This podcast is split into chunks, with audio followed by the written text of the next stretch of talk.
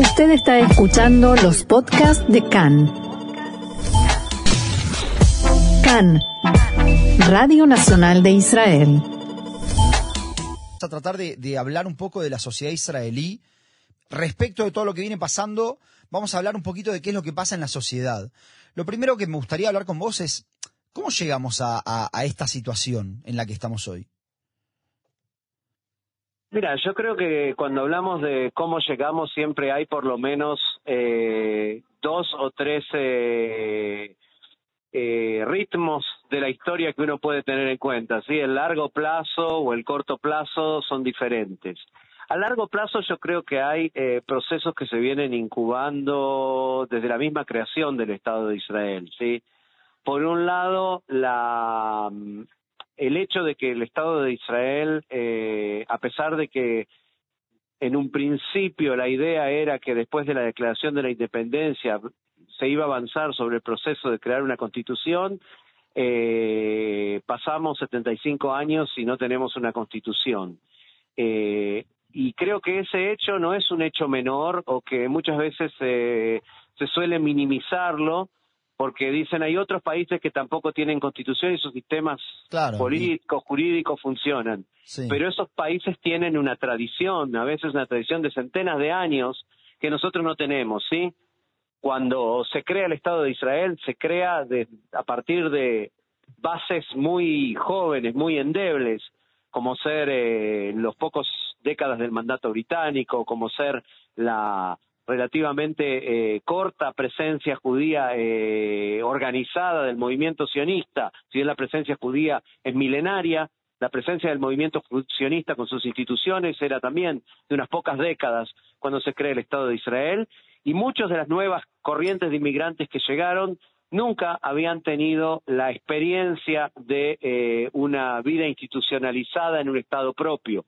Por lo tanto, eh, había que crear una cultura política de la nada y esa cultura política se creó a partir de, de muchos hechos fortuitos, de muchos accidentes, también de muchos eh, intereses eh, mezquinos a veces de, la, de, la, de, las, de los sectores, de las élites, de los sectores eh, que dominaron el país y eso fue generando que eh, llegamos a los 75 años del Estado sin una constitución, por un lado, sin una tradición política estable y firme, que creo que más que la constitución lo dieron los años, y con muchos conflictos que nunca se terminaron de resolver, y con muchas broncas, con muchos, llamémoslos, eh, eh, rencores antiguos que nunca se terminaron de resolver del todo. Creo que en gran medida parte de esos rencores explican la situación actual, aunque no solo.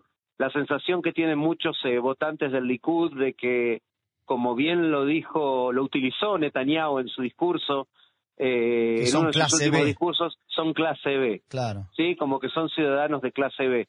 Y acá no importa mucho la sociología o la estadística, ¿sí? Es la sensación de las personas de que eh, de que hay una, un país que fue construido para un grupo y que hay otros grupos que todavía no han tenido el acceso pleno a todo lo que el país tiene para ofrecerles. Otra vez, no importa si estadísticamente uno puede demostrar que no es así. La sensación de las personas es esta. Ahora, eso no, lo, no hace más complicada la, la digamos, el, el contrato social o la convivencia en sociedad, porque yo escucho, por ejemplo, las teorías de, de eh, creo que se llama Abishai Benjaim, de la. Israel Ashniá, ¿no? Este, y dice, bueno, hay una lucha entre la, eh, de- entre la hegemonía que quiere conservar su poder y nosotros que venimos a traer el poder para el pueblo. Pero no sé si es un discurso que o se repite de otros lugares donde, donde este, también se, se, se- se usan los mismos argumentos, o, o en realidad es real y existe una hegemonía que está tratando de, de cuidar el poder. Pareciera ser que como que las visiones más básicas no coinciden y se ven como enemigos. Sí, yo personalmente no, no, no acepto la teoría de Abishai Benjaim, para los que no lo conocen, un historiador que escribió una serie de artículos y sobre todo un libro en el cual de- detalla una teoría que en realidad no es una teoría nueva, que habla de la hegemonía ashkenazí, digamos, de los inmigrantes de Europa, laboristas de los años eh, previos a la creación del Estado, en todo lo que es la matriz, digamos, jurídica, social, económica del Estado de Israel. Yo creo que hay una base de verdad, como lo dije antes, en lo que fue la discriminación o una palabra que yo no sé traducir al, español que es aslalá, el direccionamiento de los hijos de los eh, inmigrantes de, del norte de África o de los países musulmanes hacia cierto tipo de profesiones, hacia cierto, hacia cierto tipo de eh, especializaciones y hacia cierto tipo de eh, papeles económicos en la vida social de Israel. Una cosa que se dio mucho en los años 60, una cosa que se dio todavía en los años 70 en gran medida. La, la, teoría no es de Abishai Ben Jaim, lo que hace Abishai Benjaim es que coloca el actual conflicto, digamos, entre el conflicto, digamos, eh, por la reforma judicial como una punta de iceberg de un conflicto mucho mayor, como la punta de lanza de, ese, de esa lucha, y ahí creo que está completamente equivocado. O sea, no hay forma de decir que el Likud o que eh, los eh, partidos como el sionismo religioso, que representa básicamente a la élite nací de los colonos en Judea y Samaria, sean los representantes de ese segundo Israel. Eh, o el liderazgo del mundo ultraortodoxo, de los partidos Jaredim, que si bien hay un partido Jaredí, un partido ultraortodoxo sefaradí, que es Jazz, representan también una élite dentro del mundo eh, ultraortodoxo y no representan al grueso de la población. Decir que ellos son la punta de lanza del segundo Israel, eh, independientemente de cuáles sean las propuestas, es un poco, eh, es un poco descabellado. Más allá de eso, hay una situación real, que es lo que yo te decía desde un principio, de viejos rencores que nunca se terminaron de resolver, que nunca se terminan de resolver del todo, que hay por supuesto gente interesada en que nunca se terminen de resolver del todo porque alimentan su posibilidad de mantenerse siempre alrededor del poder político. Y eso creo que es importante eh, remarcarlo. ¿Esto dificulta? Por supuesto que dificulta, por supuesto que dificulta, pero en ese sentido yo te quiero decir que para mí lo que está sucediendo ahora digamos, hay 50% de posibilidades que termine muy mal, pero hay 50% de posibilidades de que de alguna manera termine bien. Termine bien en el siguiente aspecto, de que a veces es necesario que un grupo esté muy cerca de concretar su, su utopía, digamos, para entender cuáles son los límites de esa utopía y los límites de ese poder. De alguna manera lo que le pasó a la izquierda israelí con el proceso de Oslo puede ser que le esté pasando ahora a la derecha israelí con este, esta reforma eh, judicial y todo lo que viene atrás de la reforma judicial. Es, muy interesante yo lo que decís, porque no quiero, no quiero irme de tema, pero eh, me recuerda a una discusión, famosa discusión entre Schumpeter, el economista, y Weber, donde Weber le, le dice a Schumpeter, ellos discutían sobre el comunismo, y Weber le dice a Schumpeter, eh, nunca una utopía se vio, eh, se, demostró, nunca se demostró que una utopía no era real a través de su fracaso, sino casi que todo lo contrario, ¿no? Este, las utopías que fracasaron al final buscaron las brujas afuera y terminaron, pareciera ser, como radicalizándose más. Exacto. De alguna manera, de alguna manera yo creo que un poco eso es lo que nosotros estamos tratando de o, empezando a vivir hoy. Eh, por lo tanto, evidentemente nosotros estamos, para mí, sí, en un proceso que, que no se termina, no se termina con un arreglo en la casa del presidente. Eh, creo que es mucho más profundo que eso. No se termina, aunque se allegue algún tipo de acuerdo sobre algo de la reforma judicial, creo que salieron a la luz eh, como, para usar una expresión latinoamericana, venas abiertas muy, muy, muy caudalosas que, que, va a llevar mucho tiempo eh, volver eh, la sangre a, su caudal natural, y entonces, de alguna manera. Entonces, que vamos a una realidad de lo que los argentinos por lo menos conocemos como la grieta, vamos a una realidad de división donde no nos podemos ni siquiera sentar a tomar un café? Yo creo que en muchos lugares hoy en día está pasando eso. Ah, ya está pasando, decís. Yo creo que en muchos lugares está pasando eso. Yo creo que hay, eh, hay una radicalización de las posiciones eh, que no se daba antes. O sea, a ver, lo primero que está pasando es algo que yo lo viví en algún momento eh, en Argentina cuando estuve de Sheliach, y es el hecho que hay gente que no tiene ganas de hablar, ¿sí? hay gente que no tiene ganas de expresar su posición frente a sus más cercanos porque sabe que va a terminar en alguna explosión, ¿sí?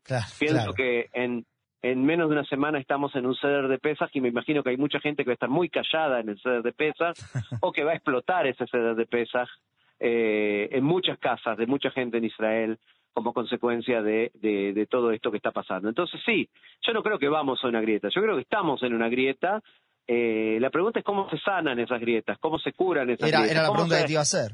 ¿Cómo se reconstruye de vuelta un, la palabra que vos usaste, que es una expresión que yo uso mucho, un contrato social nuevo porque evidentemente el contexto social eh, viejo de Israel está eh, en alguna manera eh, haciendo agua por muchos lados, ¿sí?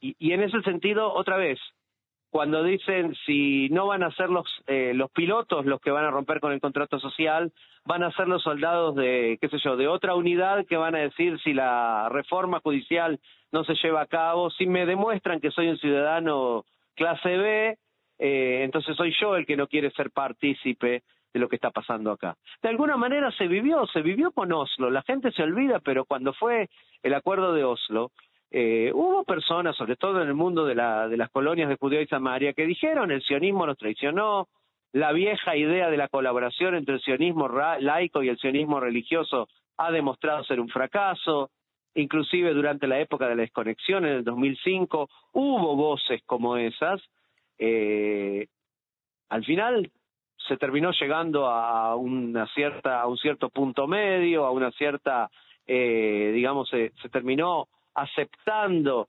eh, algo mucho más consensuado una lectura mucho más consensuada de lo que pasó pero son heridas que nunca se abrieron que, que nunca se terminaron de cerrar del todo claro pero pero vos vos ves que que porque después de todo corregime si me equivoco pero desde Olo para acá, la izquierda también perdió mucha relevancia. Entonces, no sé si eso también, no, o sea, no está conectado, como que, bueno, ganó una narrativa, ¿no? Y, hoy tenemos esta narrativa y, esta es la única que hay, o, no sé, ¿qué pensás de eso? Yo creo que ganó una narrativa, pero que ganó una, como vos decís, estoy completamente de acuerdo, pero ganó una narrativa que eh, a la que le faltan algunos pedazos y creo que esos pedazos que le faltan son, justamente son los que ahora están haciendo eclosión. Es decir, la idea de que eh, se podía avanzar sobre las libertades individuales, la idea de que se podía avanzar sobre el Israel liberal que se construyó en eh, muchas ciudades del país, no solo en Tel Aviv, de espaldas a Judea y Samaria, ¿sí? Digamos la verdad, de espaldas a lo que pasa con la ocupación en Judea y Samaria, porque esa es la realidad. Eh, esa Israel liberal que marcha en, eh, en, miles, en cientos de miles de personas contra la reforma judicial, no estaba mirando lo que pasa en el día a día de eh, en el día a día de la ocupación y por lo tanto, digamos lo que sería el principal caballito de batalla de la izquierda israelí tradicional ha quedado relegado en segundo plano Sí, hoy ya no se habla de, de, la ocupación como par. Hay grupitos que eh, salen con el cartelito de eh, ocupación también es dictadura, pero más allá de grupitos chiquitos, no es lo que está hoy en la conversación política del día a día. Exactamente, exactamente. No es en absoluto. Y, pero bueno, pero se creó un consenso de una Israel liberal que hubo, creo, quienes pensaron que era mucho más endeble y mucho más, eh, eh, digamos, superficial de lo que realmente es. ¿sí? En este sentido, yo creo que, eh, en, cierta medida, yo creo que Netanyahu está siendo llevado por las fuerzas más radicales dentro de su propio gobierno, porque Netanyahu creo que sí es perfectamente consciente de la fuerza económica, política, militar, social, del capital social que tiene ese Israel liberal, que de hecho lo ha usado a diestra y siniestra en sus discursos afuera de Israel. Por lo tanto, no puede ser que Netanyahu no sea consciente de eso.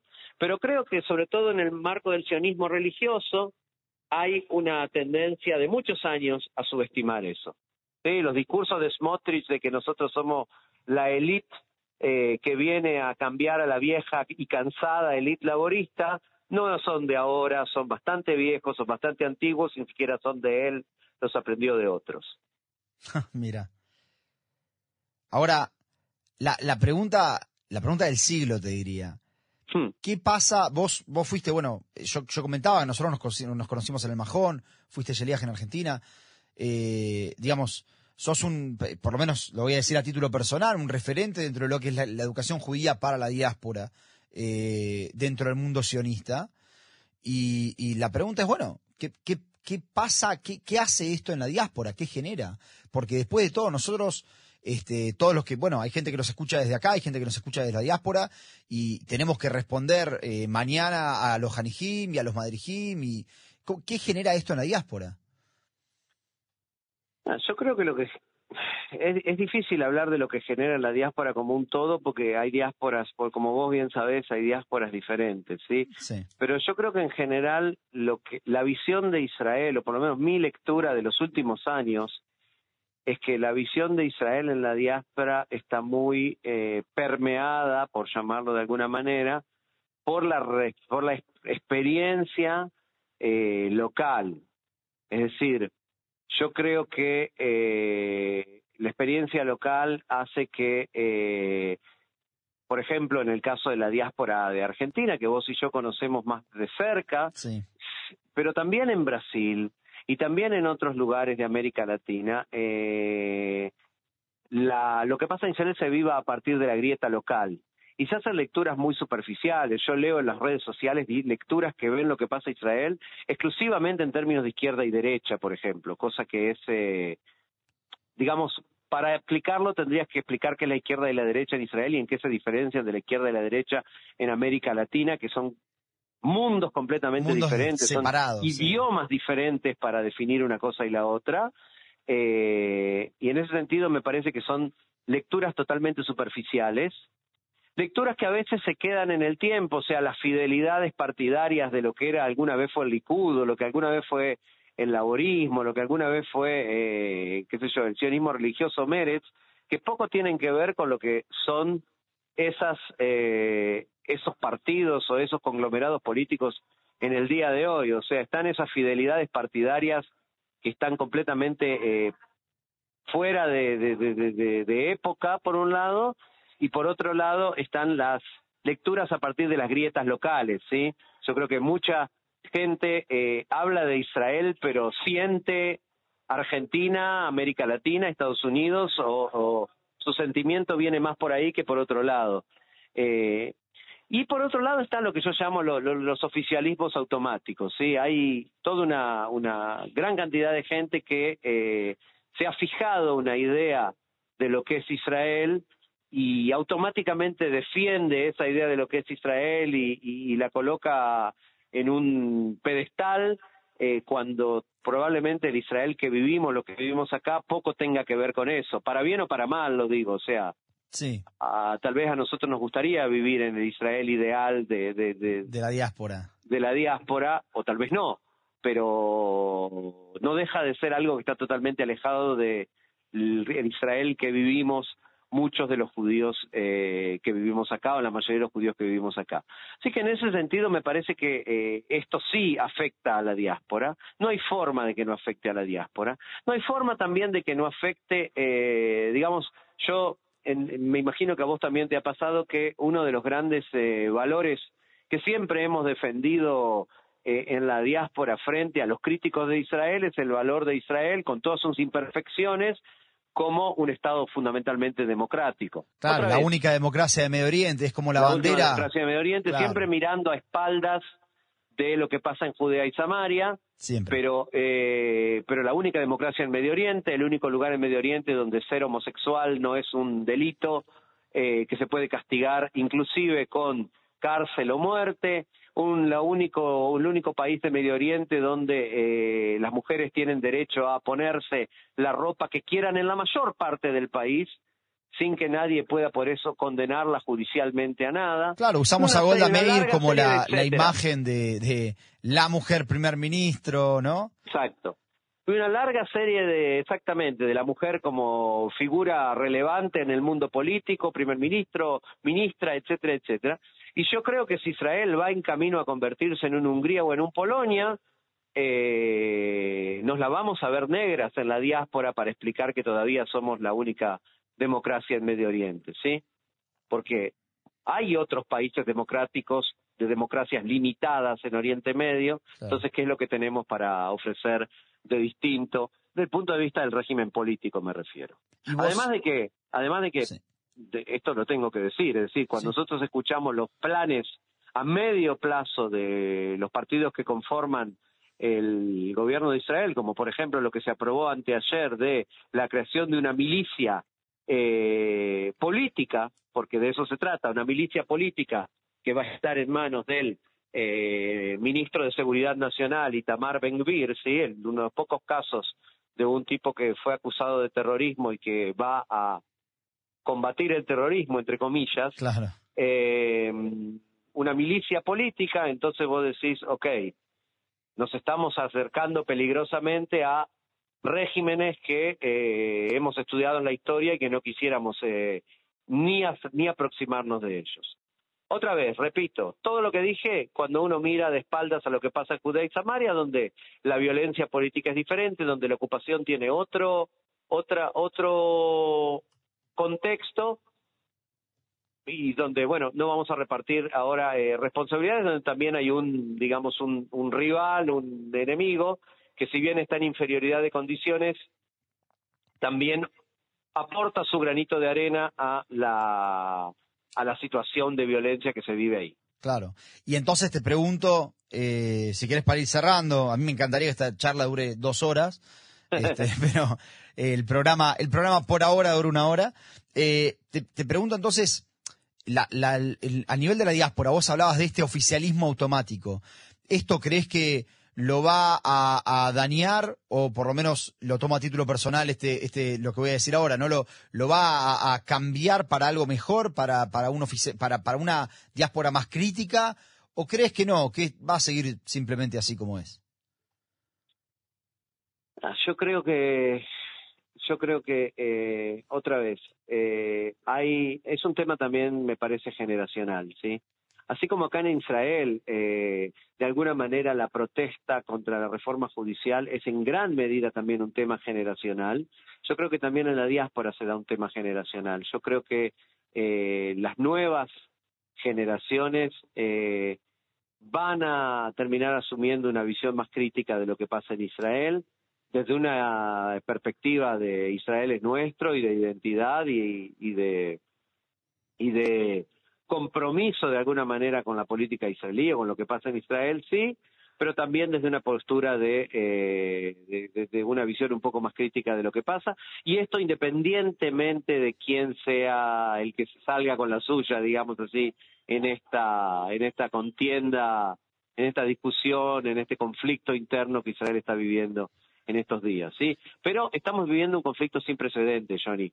Eh, si hay algo que siempre fue consenso en Israel es eh, lo militar. Yo lo escribí en una nota en Nueva Sion hace ya tres meses cuando asumió el gobierno y, para mí es es algo esencial. O sea, lo militar en Israel siempre fue como el último consenso, el último bastión del, del eh, contrato social siempre fue, eh, entre los judíos israelíes por lo menos, la defensa de lo militar cuando los ministros más importantes del gobierno son tipos que eh, no sirvieron en el ejército por convicción o porque el ejército no los aceptó por eh, incompatibilidad, como en el caso de Itamar Ben-Gvir, estamos frente a un problema. Cuando el, el, israelí que sirve en el ejército y hace y me hace el servicio de reserva y demás, dice, me han roto mi contrato social, no quiero seguir siendo parte de este juego, estamos en un problema. La diáspora está en un problema, porque la diáspora, de alguna manera, levanta se nutre de ese consenso israelí. Claro, claro, levanta esa bandera. Joel, eh, te tengo que despedir por hoy, me encantaría que la, la sigamos otro día en el estudio. Te agradezco, te agradezco mucho por, por haber participado y, por habernos ayudado a aclarar o discutir por lo menos estos, estos puntos. Muchas gracias a vos, Johnny, por haberme llamado y un abrazo y estamos en contacto. Y otra vez te felicito a vos, un saludo a la audiencia de Cannes y una felicitación a Cannes por este espacio. Perfecto, muchas gracias. Ese fue Joel Schwartz.